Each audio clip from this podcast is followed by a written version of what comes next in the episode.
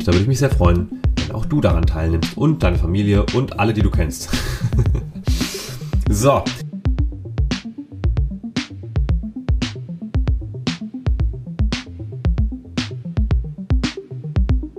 Im Hier und Morgen.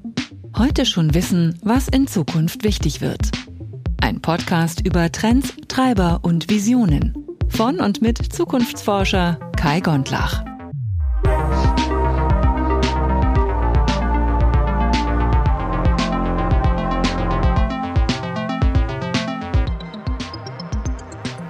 Moin und herzlich willkommen hier und morgen. Ich bin der Kai und nicht Julia. Wie eigentlich letzte Folge, also am Ende der letzten Folge, angekündigt. Da hat nämlich leider der Terminteufel zugeschlagen und wir waren eben ein bisschen knapp dran, aber Julia lässt sich herzlich entschuldigen und wir holen das auf jeden Fall nach. Versprochen. Also musste ich ja irgendwie hm, die Not in eine Tugend umwandeln und habe ganz kurzfristig eine eigene Episode entwickelt, wie sich das für einen Zukunftsforscher gehört.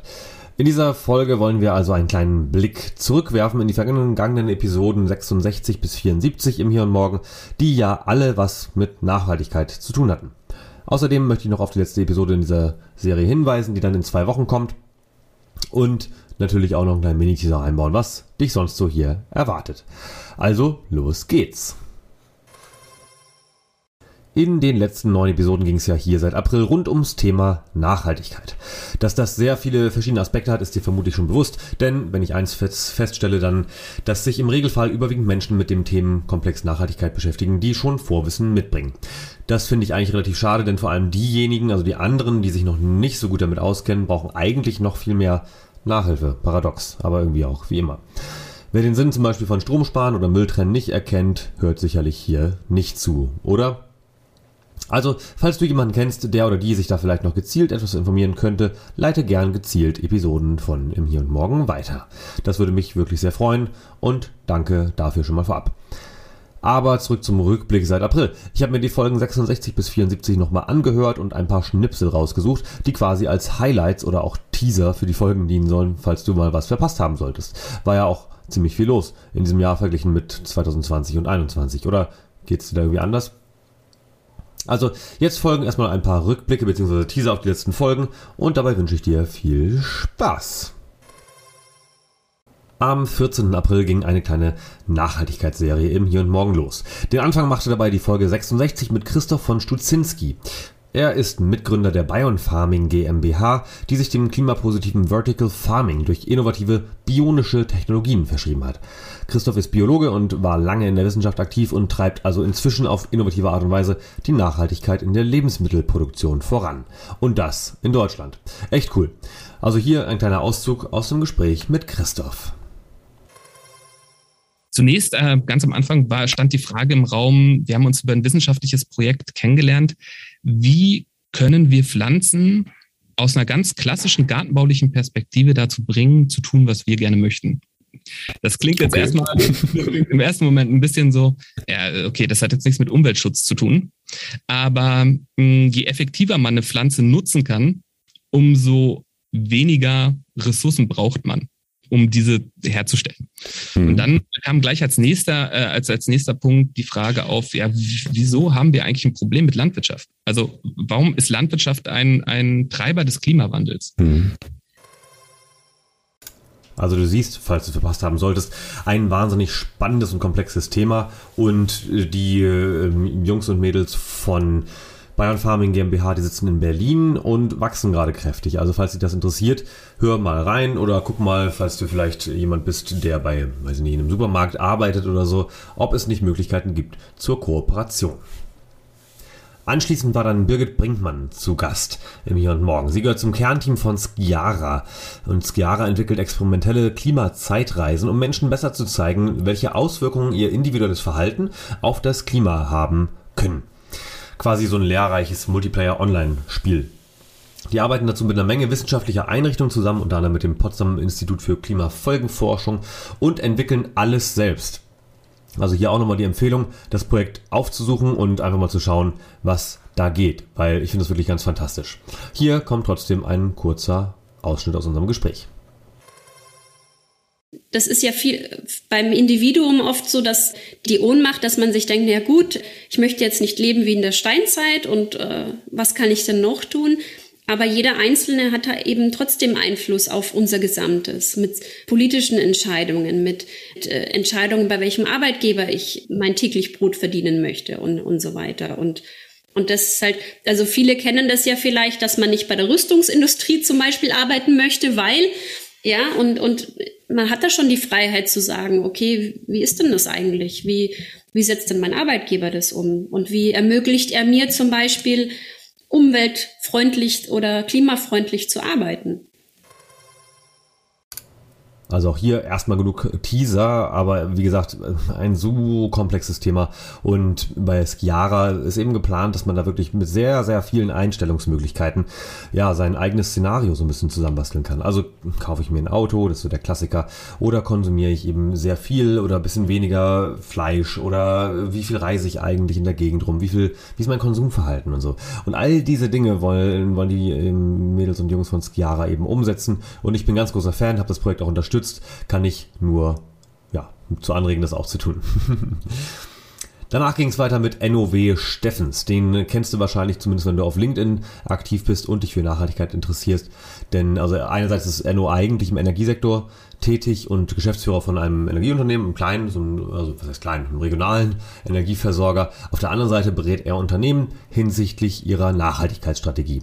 Und in den letzten Jahren hat er sich außerdem noch zum Experten für die nachhaltigen Entwicklungsziele der UN, also die SDGs, ausgebildet und arbeitet sehr anschaulich daran, den Menschen die Dringlichkeit zum Handeln gegen die Klimakrise zu verdeutlichen.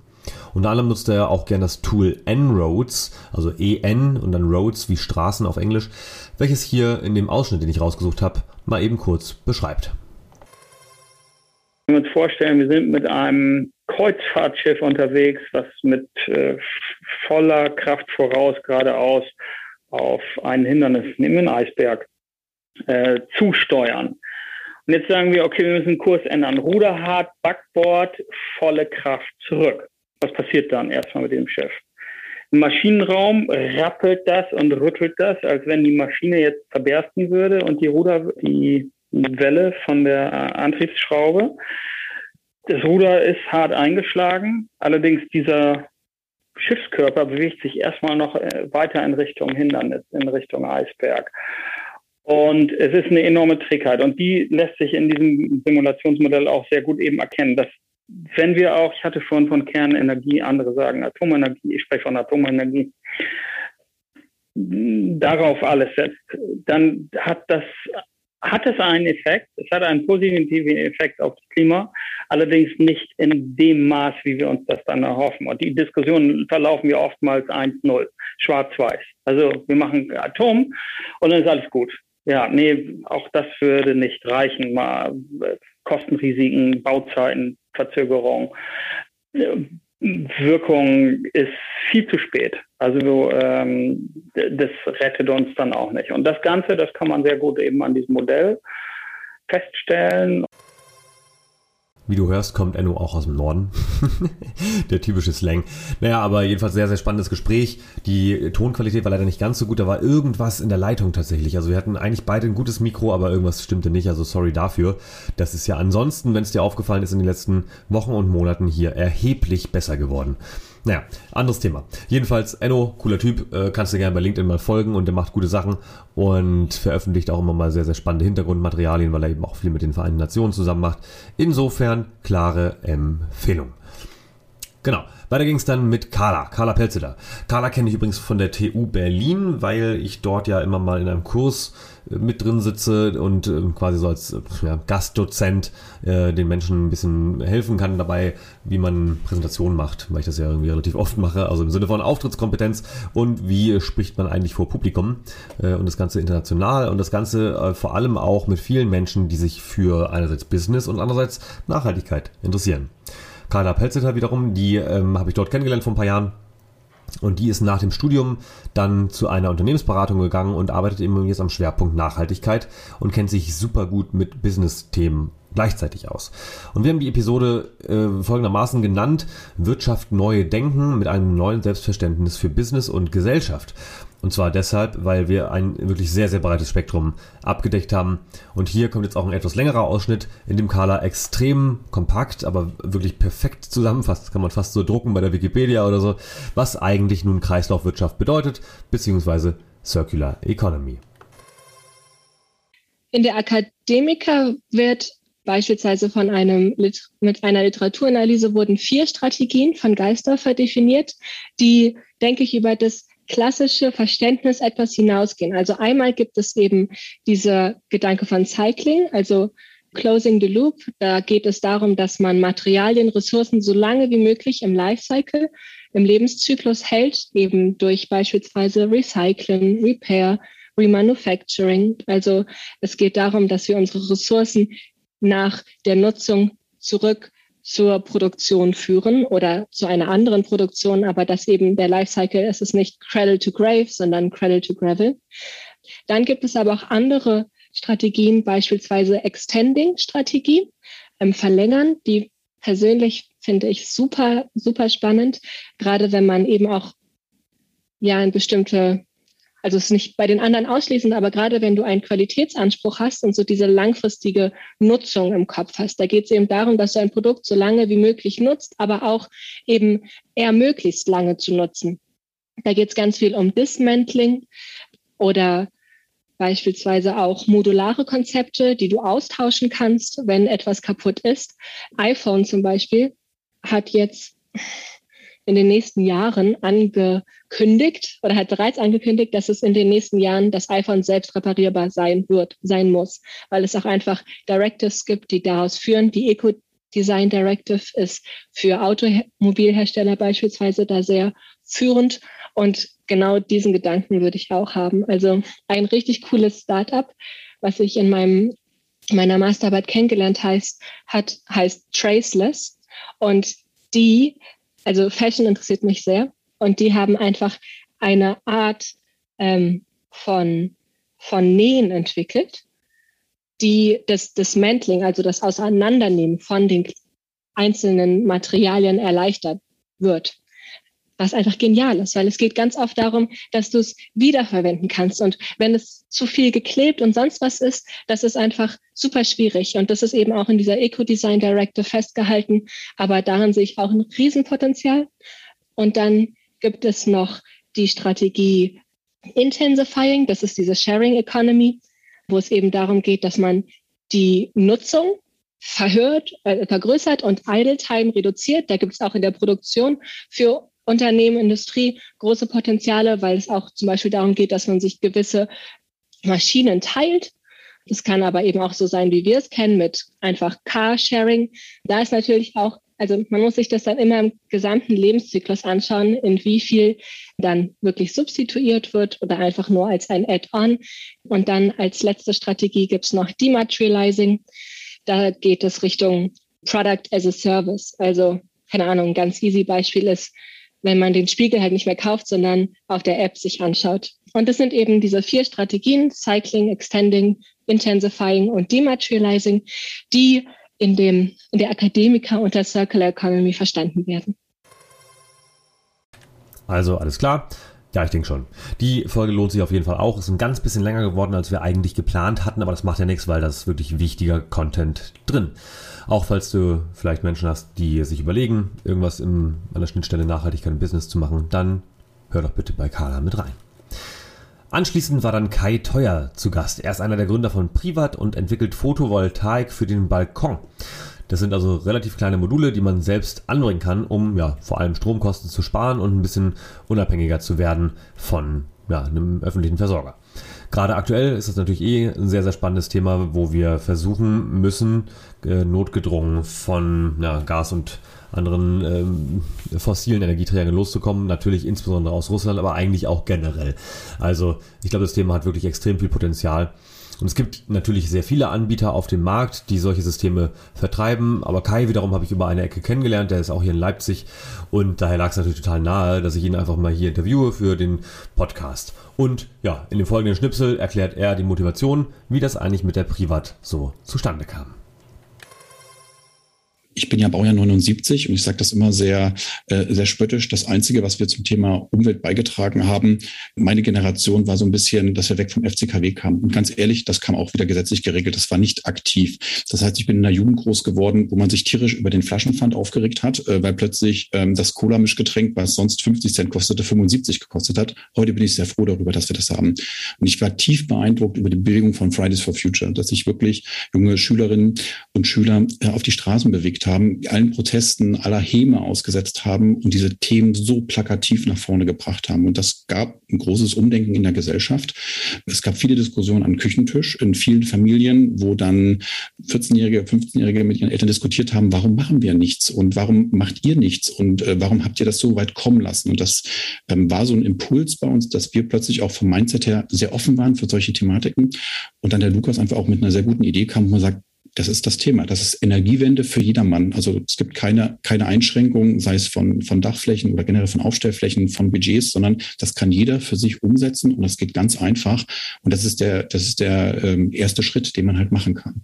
Für uns ist auch ganz klar, dass das steckerfähige Solaranlagen sind auch ein Einstieg in die Photovoltaik. Wir haben viele, viele unserer Kundinnen testen halt Photovoltaik mit, mit unseren Produkten aus und ähm, wir kriegen viele E-Mails zurück, die gesagt haben, das finden wir toll, aber jetzt gehen wir einen Schritt weiter. Jetzt haben wir es gelernt, dass es ähm, gut funktioniert und dass es einfach auch einen Impact hat und das freut uns unwahrscheinlich sehr, dass es klappt und das war der Antrieb. Also aus, aus diesen Bewegungen, die wir in den letzten Jahren halt erlebt haben, zu sagen, wie können wir da auch ähm, ja einfach mit, mit etwas entwickeln und wo, wo gibt es ein Need, wo gibt es, äh, wo gibt es noch keine Lösung und wie können wir die herstellen und daraus ist halt auch, auch mit die Privat entstanden. Also, danke Greta, könnte man fast schon sagen. Na, ich denke schon, es ist so ein genereller Zeitgeist, ne, dass wir uns jetzt alle ein bisschen mehr damit beschäftigen müssen.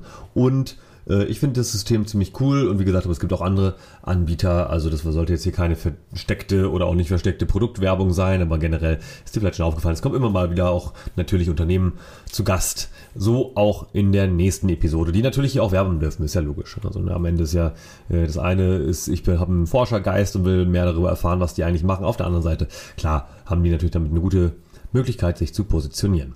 In der nächsten Folge war dann nämlich Moritz Möller hier zu Gast. Er ist Vorstand für Marketing und Produkt bei Vegans, einer Lebensmittelfirma, die pflanzenbasierte Nahrungsmittel herstellt und selbst vertreibt. Und vielleicht hast du die auch schon mal gesehen im Supermarkt. Ich finde es ja ganz cool. Ich glaube, berühmt geworden sind die mit so einer besonderen Schokolade, die irgendwie jetzt auch komplett vegan ist und irgendwie trotzdem besser schmeckt als die anderen. Aber ich bin ja nicht so der Schoki-Fan. Deswegen bei mir sind eher so die, äh, man, man würde sagen, böse Fleischersatzprodukte interessant. Ich sage einfach äh, gutes Essen. So. Also ähm, ich habe ihn natürlich ausgefragt, ob veganes Ei schmeckt oder wieso Veggie-Wurst Wurst heißen darf oder auch nicht. Ähm, naja, gut. Aber dass tierbasierte Ernährung schlecht für die Umwelt und die Gesundheit ist, das weißt du wahrscheinlich eh schon. Deswegen spare ich mir jetzt hier die Extraschleife. Wichtig war mir aber jetzt persönlich auch bei der ganzen Sache, wie sich eigentlich die Bevölkerung hinsichtlich pflanzenbasierter Ernährung entwickelt und wohin und wie lange das dauert so. Und ja, ich muss echt sagen, ich war ganz schön überrascht. Das finde ich eine total spannende Frage, weil äh, das nämlich dahinter steckt, wie schnell verändert sich denn eine Kultur und was sind da eigentlich die Treiber? Und deswegen versuchen wir das natürlich auch so ein bisschen zu verfolgen. Was ich dir sagen kann, es gibt zwei Themen oder zwei Zahlen. Das eine ist, wir befragen einmal im Jahr äh, europaweit äh, die Menschen äh, über eine Ernährungsstudie, äh, wie sie sich ernähren und was auch die Gründe sind dafür. Und da sehen wir tatsächlich, dass der Anteil an Flexitariern in den letzten Jahren deutlich zugenommen hat. Im Schnitt ist er in Europa schon so bei über 30 Prozent.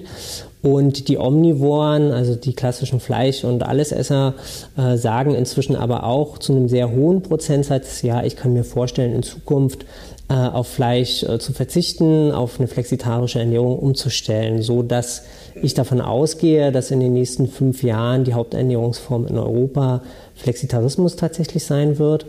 Äh, in Deutschland äh, kann ich es noch ein bisschen genauer sagen.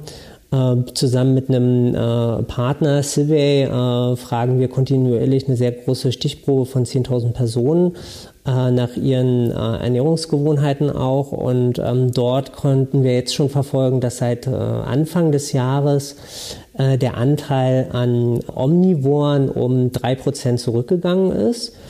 Und das heißt aber nicht, dass das jetzt alles automatisch Flexitarier sind, das ist nämlich das Interessante, sondern mehr als die Hälfte, also so 1,7 Prozent, sagen erstmal, ich weiß es nicht. Äh, weil, äh, und das zeigt für mich auch diese Kulturänderung, man hat verstanden, ja, ich bin jetzt vielleicht nicht mehr omnivor, aber ich weiß noch nicht, was ich Neues bin. Ich bin noch unentschlossen. Bin ich jetzt wirklich schon Flexitarier oder bin ich was anderes? Also das ist so ein bisschen der, äh, die Quintessenz daraus, aber auch da sieht man eben ganz deutlich die Bewegung, die äh, in die Richtung geht zum Flexitarismus. Also wie gesagt, ich war von den Zahlen echt überrascht, weil meine Wahrnehmung manchmal eine andere ist, also sowohl im Freundeskreis als auch wenn ich unterwegs bin und ich bin ja viel unterwegs, äh, was es auch so als einfach an Angeboten gibt, ne? wenn man so ganz normal essen geht oder ähm, unterwegs am Bahnhof sich was kaufen will. Ich bin ja, habe ich auch gesagt in dem Interview, eher Flexitarier, also ich versuche das wirklich extrem wenig zu halten, aber es schafft es halt irgendwie auch nicht ganz. Ähm, wie dem auch sei, ich stelle natürlich trotzdem fest, dass auf den Speisekarten in Restaurants und egal wo, ob das jetzt Systemgastronomie, also Fastfood oder so ähnlich ähm, ist oder eine klassische Restaurantkarte, man findet eigentlich selten so richtig viele Optionen ohne Fleisch und ohne Tierprodukte generell. Also ne, das geht auch bei natürlich bei Ei- und Milchprodukten auch los und weiter und so fort. Ja, also deswegen waren die Zahlen schon ganz cool, finde ich. Das macht Hoffnung. Und äh, vor allem, wenn er jetzt sagt, so in den nächsten fünf Jahren äh, wird er, äh, geht er davon aus, äh, das heißt Vegans geht davon auch aus, dass die Mehrheit der Menschen in Deutschland sich pflanzenbasiert oder wenigstens mal flexitaristisch, flexitarisch, ich weiß nicht, ernähren wird. Fand ich ganz spannend. Weiter ging es dann mit Dr. Norman Schumann von Klima vor 8. Den kennst du ja vielleicht schon, der war nämlich letztes Jahr schon mal hier im Hier und Morgen und ich verfolge seitdem spätestens natürlich die Veröffentlichung der Initiative und die wollen ja nach wie vor Klimanews in die Primetime der öffentlich-rechtlichen Sender bringen. Also deswegen bin ich quasi so ein bisschen auf dem Laufenden und äh, ich wusste halt auch, dass es einen aktuellen Grund gibt, äh, Norman mal wieder zu einem Update einzuladen. Und äh, hier ist ein kleiner Teaser der großen, wichtigen News, die er uns offenbart hat. Ja, die ARD hat uns äh, tatsächlich zu Gesprächen eingeladen, nachdem dort äh, etwas, etwas mehr Druck dann kam durch die Folgen, die wir veröffentlicht haben und auch viele Leute gesagt haben, lieber ARD, das kann doch nicht sein, da muss doch mal was passieren. Und bei diesen Gesprächen stellte sich heraus, dass sie einerseits natürlich denen bewusst ist, dass es diese Klimakrise gibt. Andererseits sagen sie, okay, wir möchten das gerne immer so ein bisschen leicht bespielen und hintenrum und äh, wir möchten aber da kein explizit neues Format zu schaffen, was natürlich einerseits sehr schade ist. Auf der anderen Seite haben sie auch gesagt, wir machen schon immer so viel zum Thema Klima. Und das hat uns natürlich auch dazu bewegt, das Programm zu analysieren und so mal gucken, also die Frage zu beantworten, was heißt viel oder wie viel ist viel? Und äh, deswegen haben wir uns, äh, haben uns das äh, so explizit angesehen. Auf der anderen Seite hat ja RTL damals auch schon angeklopft und hat gesagt, liebes Klima vor acht, wir möchten gerne ein Format mit euch machen. Dieses Format läuft jetzt seit Juli letzten Jahres immer zweimal die Woche, immer zur besten Sendezeit bei RTL. RTL, was halt nach RTL aktuell ist, um 19.05 Uhr. Immer dienstags und donnerstags, das sogenannte Klima-Update. Wir erreichen damit im Schnitt 2,5 äh, Millionen Menschen, sagen die Quoten. Und dieses Format wurde tatsächlich jetzt auch äh, das Konzept äh, für den Grimme-Preis nominiert. Wenn das mal nichts ist, oder? Also schon ganz schön krass. Grimme-Preis ist schon echt eine Nummer und äh, trotzdem die Haltung von den Öffentlich-Rechtlichen, die ist halt nach wie vor ganz schön krass. Also ich will da jetzt nicht zu hart in die Kritik gehen, das ist nicht meine Aufgabe. Ähm, das machen die Jungs und Mädels von Klima vor 8 ziemlich gut. Ähm, und sie weisen halt auch immer wieder schonungslos darauf hin. Also jetzt von mir aus gestern, also heute ist der 13. Juli, bei mir gestern habe ich zum Beispiel auch wieder einen Hinweis darauf gesehen, dass ja im ZDF war es, darüber berichtet wurde, dass zwar in, in Portugal und Spanien äh, heftigere Waldbrände sind als je zuvor. Italien verdorrt quasi. Äh, auch in Brandenburg deutet sich eine Dürre wieder an ähm, und in einem dieser Gebiete ist es sogar äh, so heiß wie seit 1200 Jahren nicht mehr. Und äh, das ZDF hat es tatsächlich geschafft innerhalb dieses kurzen Berichts, also sogar auch mit äh, nicht nur eine Minute, sondern irgendwie so ein bisschen Einspieler, so ein Feature quasi, äh, nicht einmal den Klimawandel zu erwähnen. Und gut, das ist vielleicht auch manchmal zu vorschnell, muss man auch mal ganz klar dazu sagen. Ähm, also die, die Klimaforschung ist da auch nicht so schnell, ganz klar. Was aber ganz offensichtlich der Fall ist und auch evident, also wissenschaftlich gut erforscht, ist, dass mal die, die Anzahl der, der Wetterextreme zunimmt. Welches Wetterextrem jetzt genau auf den Klimawandel zurückzuführen ist, das ist halt immer eine Diskussion. Das Dumme ist ja, dass Medien halt auch natürlich sehr kurzfristig immer berichten und wenn man dann wirklich die wissenschaftliche Evidenz hat, dass beispielsweise die Überflutung im Ahrtal tatsächlich in direkten Zusammenhang mit dem Klimawandel oder der Klimakrise, wie auch immer, haben, äh, dann interessiert sich halt aktuell schon wieder keiner mehr dafür, weil dann ja, hat man schon wieder andere Themen vor der Brust. Also äh, weiterhin Klima vor 8 unterstützenswert. Es gibt auch noch ein anderes großes Projekt, was in dieser Episode äh, gut und tiefgründig erklärt wurde. Aber ich spare mir jetzt alle weiteren Teaser, sonst artet das hier wieder aus. In der nächsten Episode kam nämlich auch wieder ein sehr, sehr spannender Gast, ähm, und zwar der Daniel Obst. Der hat mit seiner Agentur 2020 das Thema Nachhaltigkeit sehr praktisch auf dem Schirm und er hilft wirklich Unternehmen dabei, ja, erstmal überhaupt zu messen, wie nachhaltig oder unnachhaltig das Unternehmen ist und welche konkreten Maßnahmen so die nächsten Schritte eigentlich sein müssen. Also extrem wertvolles Unternehmen oder wertvolle Dienstleistung, die Daniel da weitermacht. Außerdem ist Daniel äh, auch Top-Voice für Nachhaltigkeit und kennt die UN-SDGs, also wie gesagt, die nachhaltigen Entwicklungsziele, wie kaum ein anderer. Ich habe ihn unter anderem natürlich gefragt, was sein Lieblings-SDG ist, aber um das jetzt zu hören, musst du nun wirklich in die Episode reinhören. Aber hier kommt trotzdem ein Auszug aus dem Gespräch äh, auf meine provokante Frage, ob Unternehmen nicht in Wirklichkeit sehr äh, sich eher vor Nachhaltigkeit scheuen, also vor der Umsetzung vielmehr nachhaltiger Maßnahmen, weil es einfach zu teuer ist. Also hören wir mal, was Daniel darauf sagt. Ja, das könnte man argumentieren und ein Stück weit erfordert Nachhaltigkeit auf jeden Fall äh, Investitionen. Ne? Das, das ist schon auch so. Also es ist nicht so, dass man das alles irgendwie geschenkt kriegt ähm, und Investitionen können in, in Geldform sein oder in Zeitform. Ähm, ne? Das hängt ja ganz davon ab, worum es geht und äh, wie das Unternehmen so aufgestellt ist. Aber ein Stück weit ist das so äh, und umgekehrt, vielleicht nicht aber, sondern und.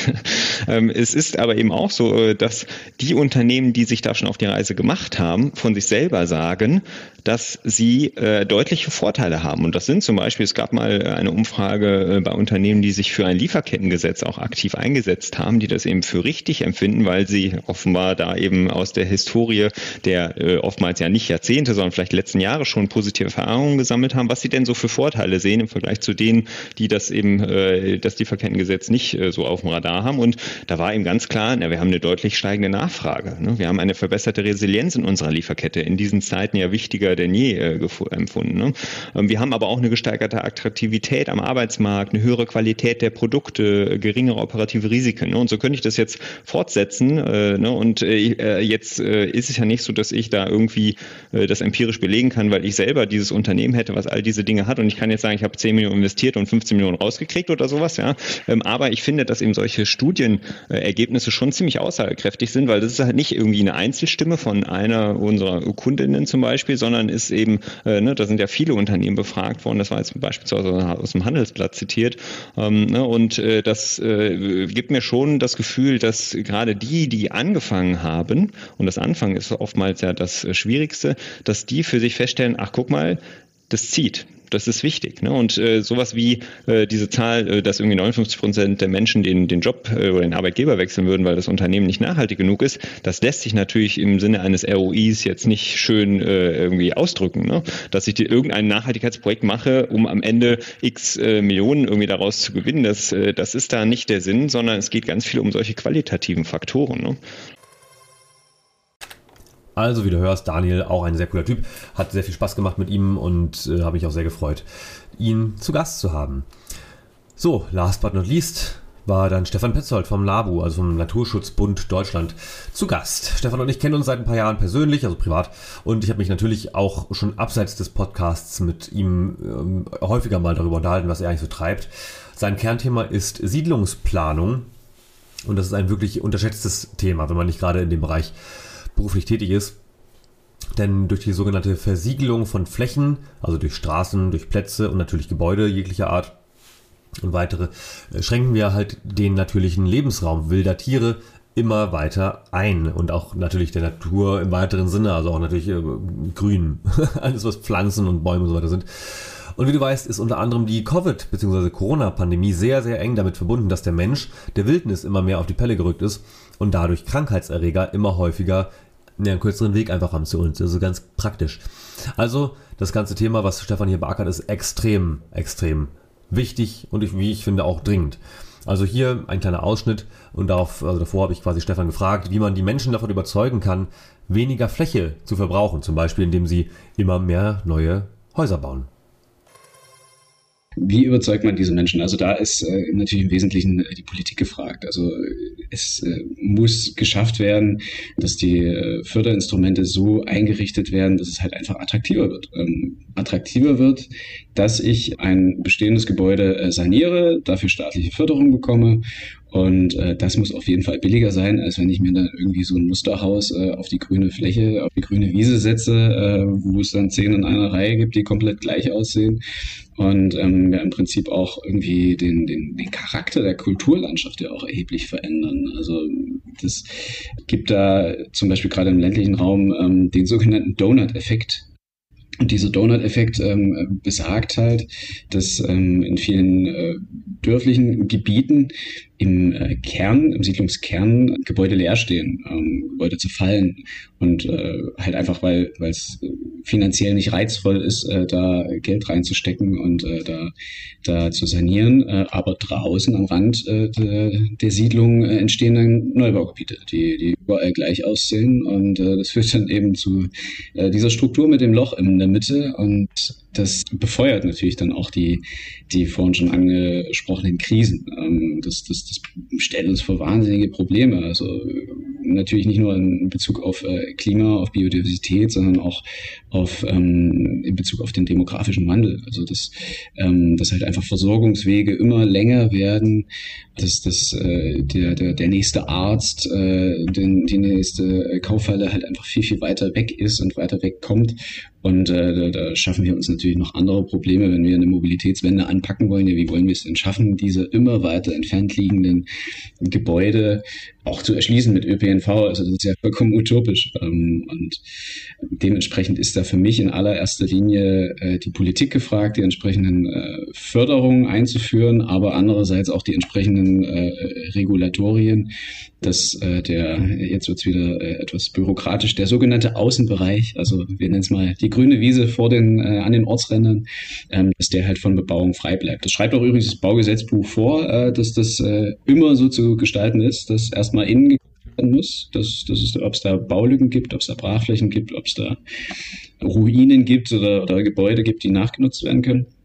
Und erst dann darf draußen geguckt werden. Aber ich glaube, der Blick in die Praxis zeigt jedem, dass es überhaupt nicht so läuft und äh, es immer im Normalfall umgangen wird. Und das ist halt einfach viel zu leicht, es zu umgehen. Und äh, das darf in der Zukunft einfach nicht mehr passieren.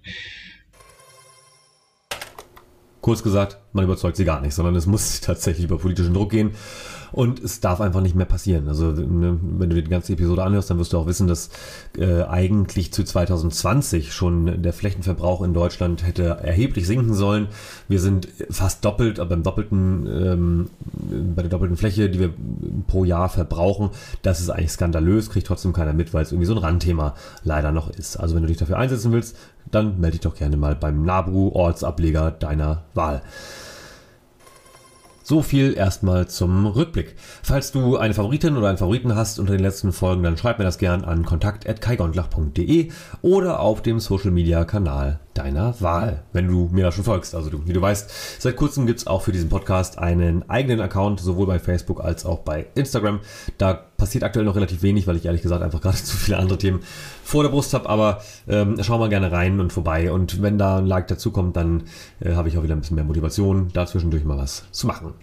Das andere übrigens, was ganz lustig ist, jetzt, was Stefan, der letzte Ausschnitt hier quasi gezeigt oder gesagt hatte, äh, dass die Politik mehr machen muss, das spiegelt sich auch in einer Umfrage, die ich gerade laufen habe. Das hast du wahrscheinlich mitbekommen, weil du mir wahrscheinlich auf irgendwelchen Kanälen auch folgst. Ich habe eine, eine kleine Studie gestartet, die zum Inhalt hat die These, zu überprüfen, ob wirklich die Mehrheit der Deutschen äh, Angst vor der Zukunft hat. Da gab es jetzt in den letzten zwei Jahren viele Studien und alle kamen irgendwie zu dem Ergebnis, alle glauben, die Welt geht unter. Also wirklich, ne, jetzt nicht übertrieben, irgendwie zwei Drittel haben tatsächlich Angst vor der Zukunft, denn äh, auch fast zwei Drittel ähm, gehen davon aus oder unterschreiben die Aussage, dass die Menschheit dem Untergang geweiht sei. Und da muss man natürlich immer sagen, so, ja, es kommt immer drauf an. Ne? Mhm.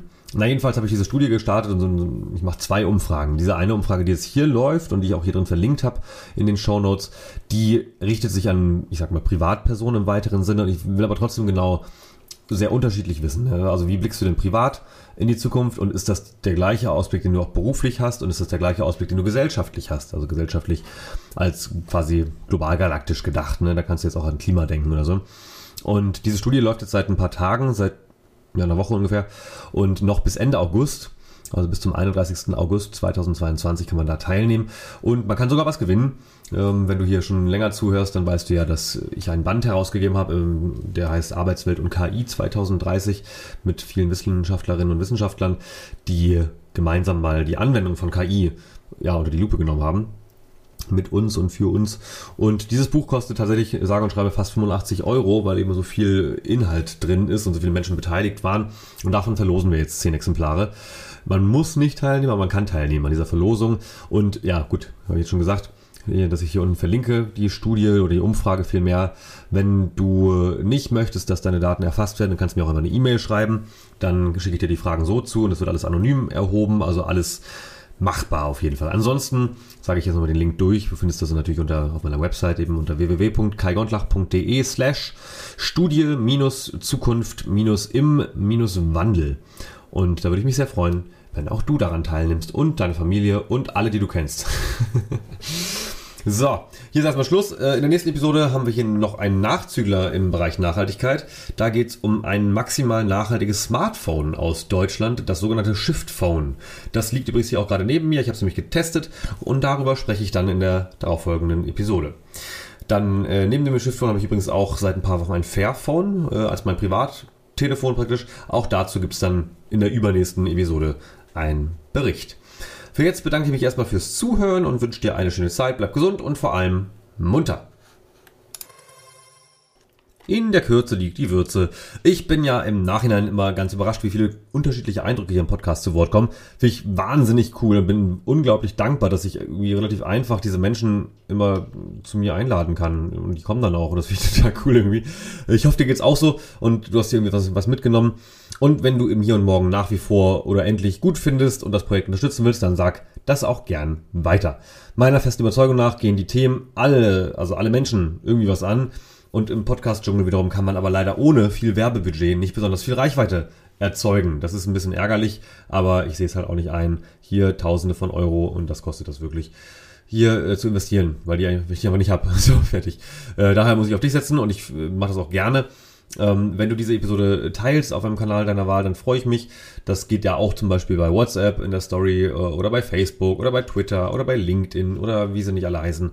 Und dann, wenn du das machst, dann freue ich mich. Und wenn wir hier gegen Ende des Jahres ein paar mehr Hörerinnen und Hörer begrüßen dürfen, dann freue ich mich umso mehr. Und äh, dann geht's auch noch weiter.